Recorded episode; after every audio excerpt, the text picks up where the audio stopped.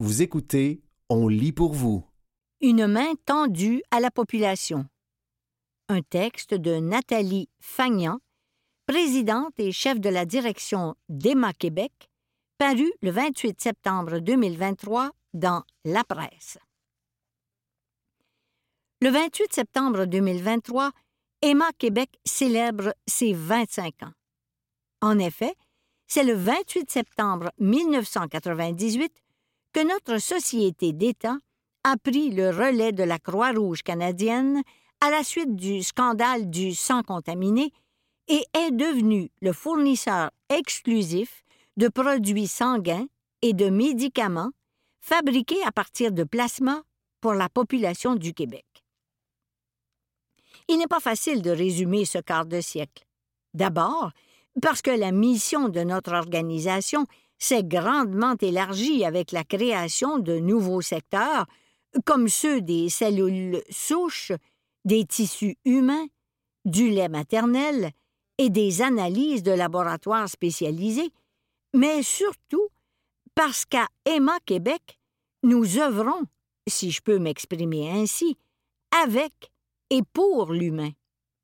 Autant de dons prélevés, autant de vies sauvées, de tragédies évitées, de familles rassurées, de personnes retrouvant leur qualité de vie, autant de petits miracles que l'on doit à la générosité des donneuses et donneurs, ainsi qu'au dévouement de nos employés, bénévoles et partenaires du système de santé. Dans les années à venir, cet incroyable réseau nous aidera à poursuivre un objectif très important, celui d'accroître l'autosuffisance dans notre approvisionnement en plasma, la partie liquide du sang dans laquelle baignent les globules rouges et blancs ainsi que les plaquettes. Les dons de plasma servent, entre autres, à la fabrication de médicaments spécialisés, dont les immunoglobulines intraveineuses, IGLV, qui sont de plus en plus utilisées. C'est la hausse constante de la demande de ces médicaments irremplaçables et l'importance de réduire notre dépendance envers le plasma des États-Unis, dépendance que la pandémie a d'ailleurs illustrée de manière criante, qui ont poussé Emma Québec à se donner l'objectif d'atteindre 42% d'autosuffisance en immunoglobulines intraveineuses, IGLV, pour 2025. Notons qu'avant la pandémie, en 2019-2020, notre autosuffisance était de moins de 22% Nous venons d'atteindre 40% mais le défi demeure majeur pour maintenir cet équilibre entre la demande croissante et les dons. Sur la scène mondiale du plasma, notre objectif s'avère ambitieux. Notre but ultime n'est pas d'atteindre 100% d'autosuffisance, mais plutôt de diminuer notre dépendance envers les fournisseurs étrangers tout en conservant un équilibre sain dans la provenance du plasma. C'est pourquoi nous continuons d'ouvrir des centres permanents de dons dans la province. Cependant, ceux-ci exigent la mobilisation de nouveaux donneurs et donneuses. Nous avons aussi besoin de la collaboration des médecins prescripteurs de produits dérivés du plasma. En effet, la ressource étant limitée, il importe de s'assurer d'une utilisation optimale de ces produits dérivés. Or, le Québec se classe parmi les plus grands utilisateurs d'immunoglobulines par habitant au monde. C'est ma conviction profonde qu'on ne peut plus, comme société, ignorer le défi de l'autosuffisance en plasma comme on ne peut plus ignorer ceux de la pénurie de main-d'œuvre, de la crise du logement et du changement climatique. Ces enjeux doivent mobiliser nos ressources les plus importantes. Je ne parle pas seulement d'argent, mais plutôt, plus simplement, mais aussi plus fondamentalement, de notre temps, de notre énergie et de notre empathie. Personne n'aime demander de l'aide. Pourtant, nous en avons tous besoin, à un moment ou à un autre. À Emma Québec, c'est dans notre nature. Nous tendons tous les jours la main pour aider les gens à se relever, pour venir en aide à ceux qui ont besoin des produits que nous prélevons et collectons. Cependant, aujourd'hui, c'est moi qui vous tends la main pour que vous nous aidiez. Ce que je propose à la population québécoise, c'est un projet qui engage toute la société. Devenir les meilleurs, les champions du don, de la solidarité. C'est une question de santé, mais aussi de fierté. De notre côté, nous faisons tout en notre pouvoir pour avoir la capacité de prélever tous les dons de plasma nécessaires à l'atteinte de nos objectifs. Cependant, cet engagement ne servira à rien s'il n'est pas soutenu par le vôtre. Et je vous rassure, nous avons toute la marge nécessaire pour atteindre ces 42% puisque parmi toutes les personnes qui sont en mesure de faire un don de produits sanguins au Québec, moins de 3% le font. Dans 25 ans, nous regarderons peut-être cette année 2023 comme un moment charnière, non seulement de l'évolution d'Emma Québec, mais aussi de notre rapport collectif aux dons de produits d'origine humaine comme le plasma. Pensez à toutes les vies que nous pouvons sauver et à tout ce que nous sommes capables d'accomplir quand nous saisissons les mains qui nous sont tendues. Je nous souhaite un avenir en santé, et c'est pourquoi je vous invite à prendre rendez-vous, si vous le pouvez, pour venir faire un don. C'était Une main tendue à la population. Un texte de Nathalie Fagnan, paru le 28 septembre 2023 dans La Presse. Le cours Culture et citoyenneté québécoise répond davantage à une commande politique qu'éducative un texte de Mireille Estivalaise, paru le 3 octobre 2023 dans La Conversation. L'instauration d'un programme éducatif représente le bien commun d'une nation et concerne tous les citoyens. Il est donc particulièrement important de suivre un processus démocratique et transparent pour décider de ses orientations et de ses contenus. Ainsi, dans le cadre de changements à apporter à un programme d'enseignement, il est nécessaire de s'appuyer sur des avis d'experts reconnus de cette discipline afin de comprendre les éventuels dysfonctionnements et les améliorations à y apporter, et ce, à partir d'une démonstration scientifique rigoureuse. Or, la transition du programme d'éthique et de culture religieuse ECR, vers le cours Culture et citoyenneté québécoise, CCQ, constitue un intéressant contre-modèle de ces principes, d'autant plus surprenant qu'il se présente comme un modèle d'éducation à la citoyenneté. Professeur euh, en éducation à l'Université de Montréal et spécialiste du programme d'éthique et culture religieuse, je souhaite partager ici quelques réflexions sur la façon dont celui-ci, au Québec, a récemment été supprimé et remplacé par le cours Culture et citoyenneté québécoise. Certaines écoles ont déjà fait le choix d'offrir ce programme depuis septembre 2023, mais ce n'est qu'en 2024 qu'il sera enseigné de façon obligatoire dans toutes les écoles. une absence de délibération politique et citoyenne transparente.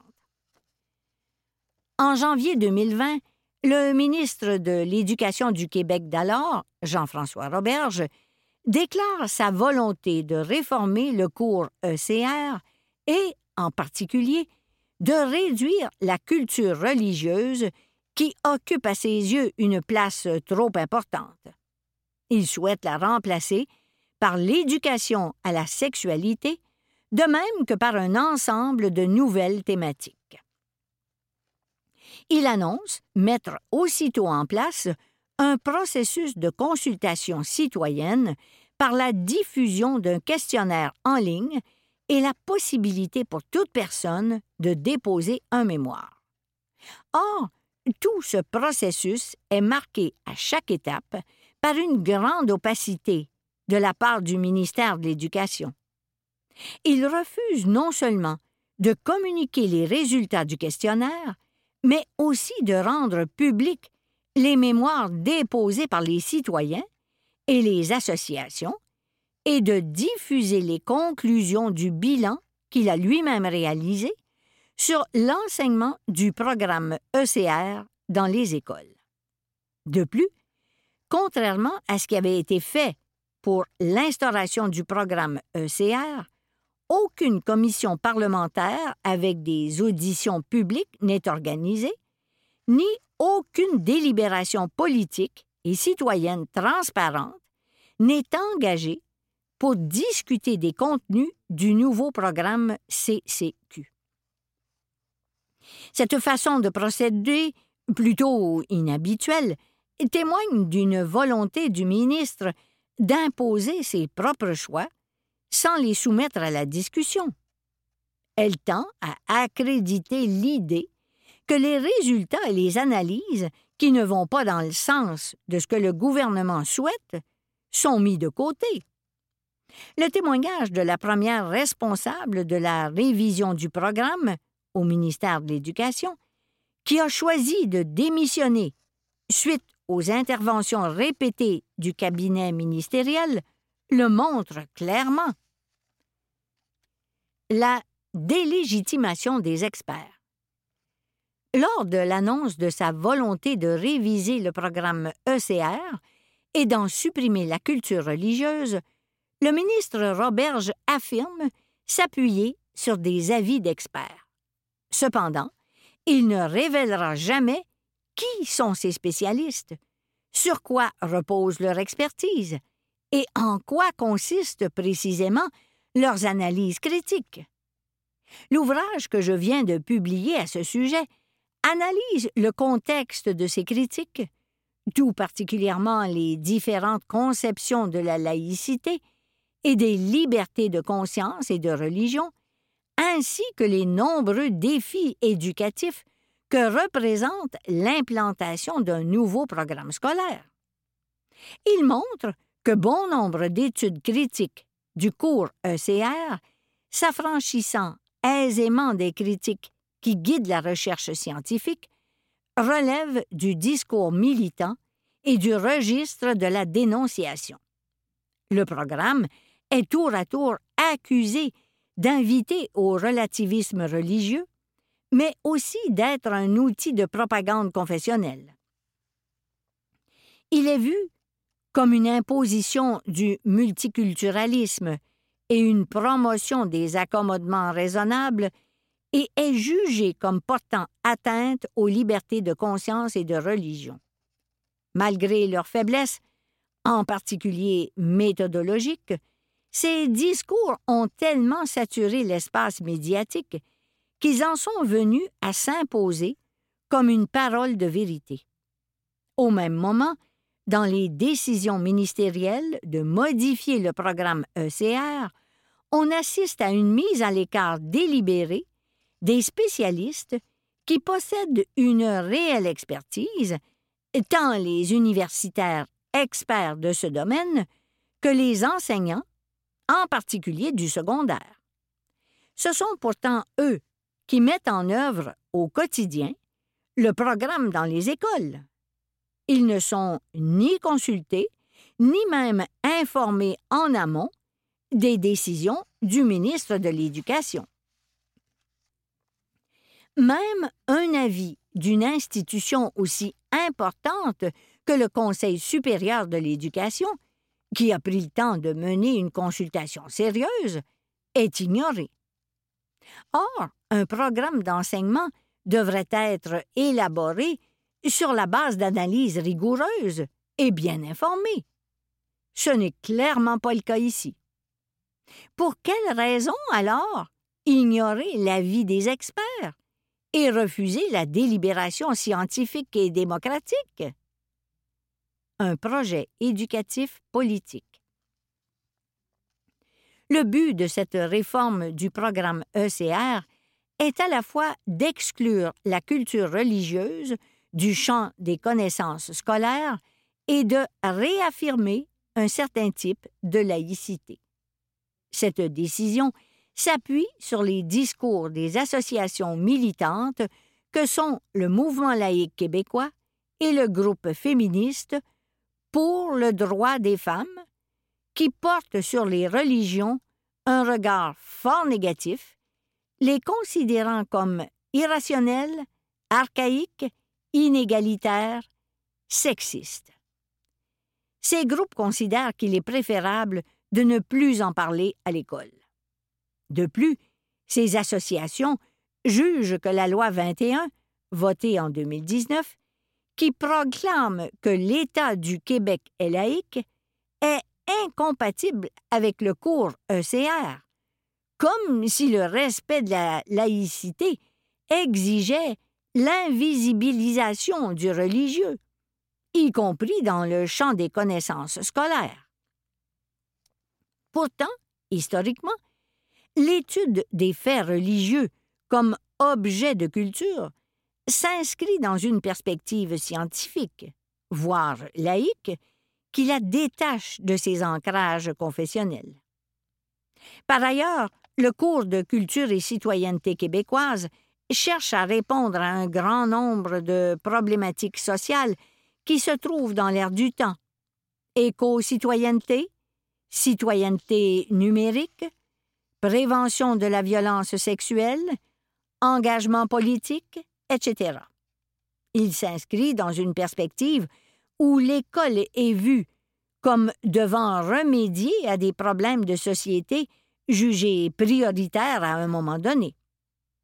Il s'agit alors de promouvoir le développement chez les élèves de compétences comportementales et sociales plutôt que cognitives, dans le but de favoriser des conduites considérées comme acceptables. Ce modèle relève davantage de la mission de socialisation de l'école que de celle de l'instruction.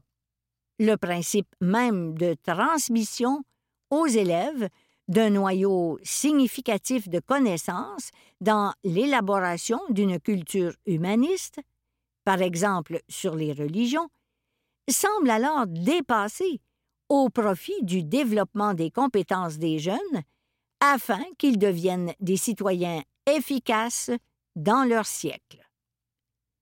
C'était le cours Culture et citoyenneté québécoise répond davantage à une commande politique qu'éducative.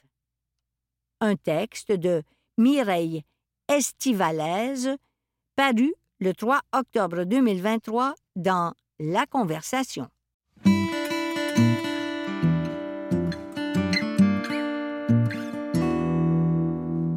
Quand papa et maman font les devoirs. Un texte de Catherine Hanfield paru le 1er octobre 2023 dans la presse.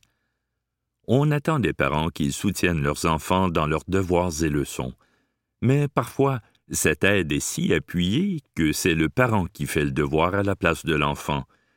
Témoignages, conseils et réflexions sur le système d'éducation. Sébastien Boucher-Gaudry a lu le travail une fois, d'un trait, sans avoir à corriger quoi que ce soit tant il frôlait la perfection. Il l'a relu une deuxième fois, fasciné. Je me suis dit, c'est le meilleur travail que j'ai lu de ma vie. Ça n'a pas de bon sens comment c'est bon. Enseignant en sociologie dans un cégep à l'extérieur de Montréal, Sébastien Boucher-Gaudry avait demandé à ses élèves de rédiger leur évaluation finale à la maison et de la lui envoyer en version électronique. Or, l'élève en question avait jusqu'à maintenant des notes assez moyennes. Non seulement le niveau de langue du travail était de niveau universitaire, mais les normes de présentation du document étaient celles enseignées à l'université. Ça sentait la tricherie. Qui plus est, dans les propriétés du fichier Word envoyé par l'élève, le nom de l'auteur était un nom de femme, le nom de la mère de l'élève. Une femme instruite, titulaire d'une maîtrise en éducation. Est-ce elle qui avait rédigé le travail? On a décidé de monter un comité d'évaluation pour voir si on accusait l'étudiant de tricherie, raconte Sébastien Boucher-Gaudry, mais ce ne fut finalement pas le cas.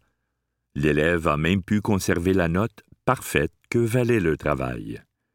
Ultimement, on s'est dit que les chances que ce soit sa mère qui a rédigé le travail étaient très élevées, mais qu'il était impossible de le déterminer à 100% dit Sébastien Boucher-Gaudry.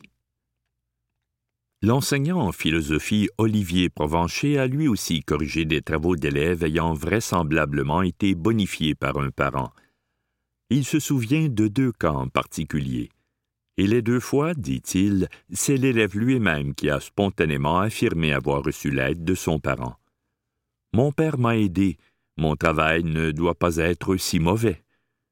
Les parents en cause ne font pas nécessairement le travail d'un bout à l'autre. Note François Larose, chercheur en éducation et professeur à l'Université de Sherbrooke.